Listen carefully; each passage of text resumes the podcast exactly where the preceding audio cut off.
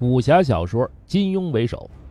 金庸小说的一大特色就是虚拟的情节与历史真实相结合。他的名作《射雕英雄传》成就了一位妇孺皆知的英雄人物郭靖。有趣的是，历史上确有郭靖其人。小说《射雕英雄传》为读者塑造了一位憨厚、木讷、真诚、善良、武功超群、重情重义的大英雄郭靖。而后的小说《神雕侠侣》则从侧面刻画了中年郭靖正气凛然的抗元英雄形象。金庸笔下的郭靖自幼资质愚钝，但心地善良，多次机缘巧合的为铁木真称霸蒙古立下了功劳。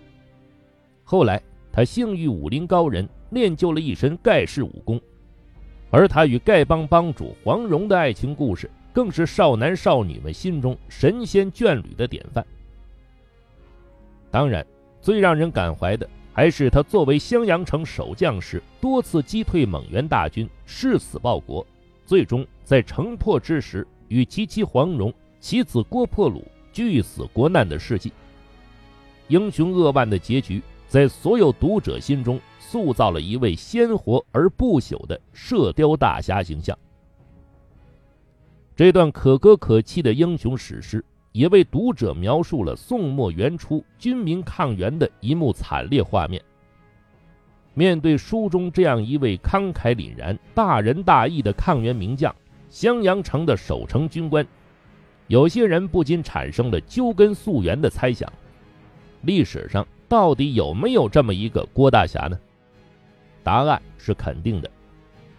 在《宋史·忠义传四·郭靖》中，真的就有这么一位郭靖，但他既不是大侠，也不是抗元英雄，而是一位普通的抗金百姓。《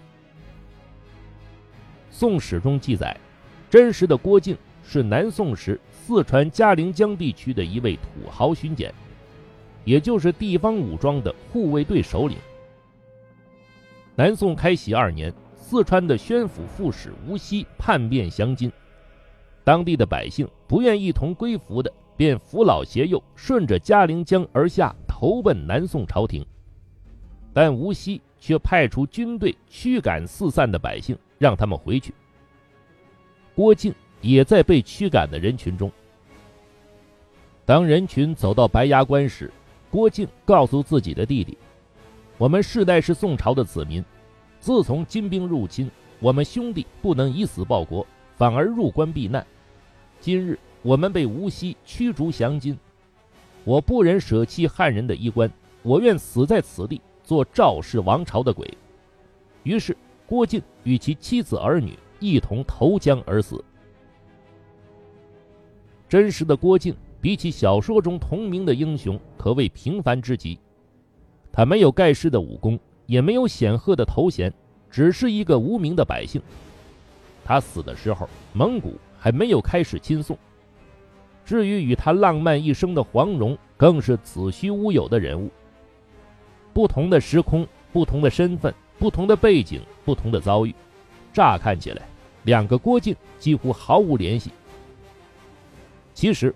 如果说真实的郭靖给予了小说人物以性格的素材，那么在郭靖守襄阳的故事中，金庸先生更是有无数的题材可以借鉴和临摹。宋元交替的那一场历史变革中，宋朝军民英勇抗击元军的感人故事数不胜数。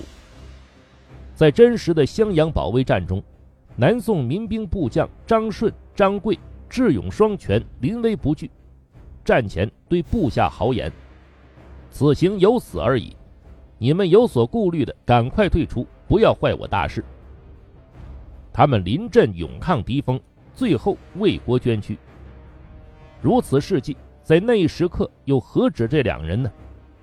可以说，襄阳保卫战中的无数英雄故事，也同样是金庸笔下郭靖的原型。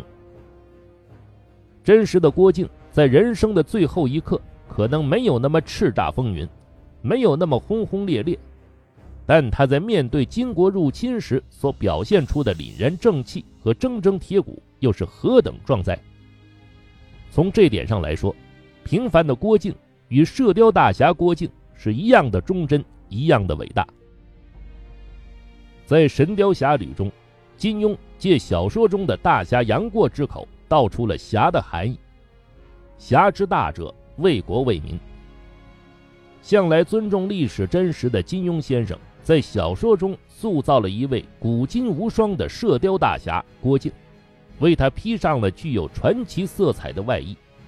但不改的是他的刚烈性格和可歌可泣的英雄事迹。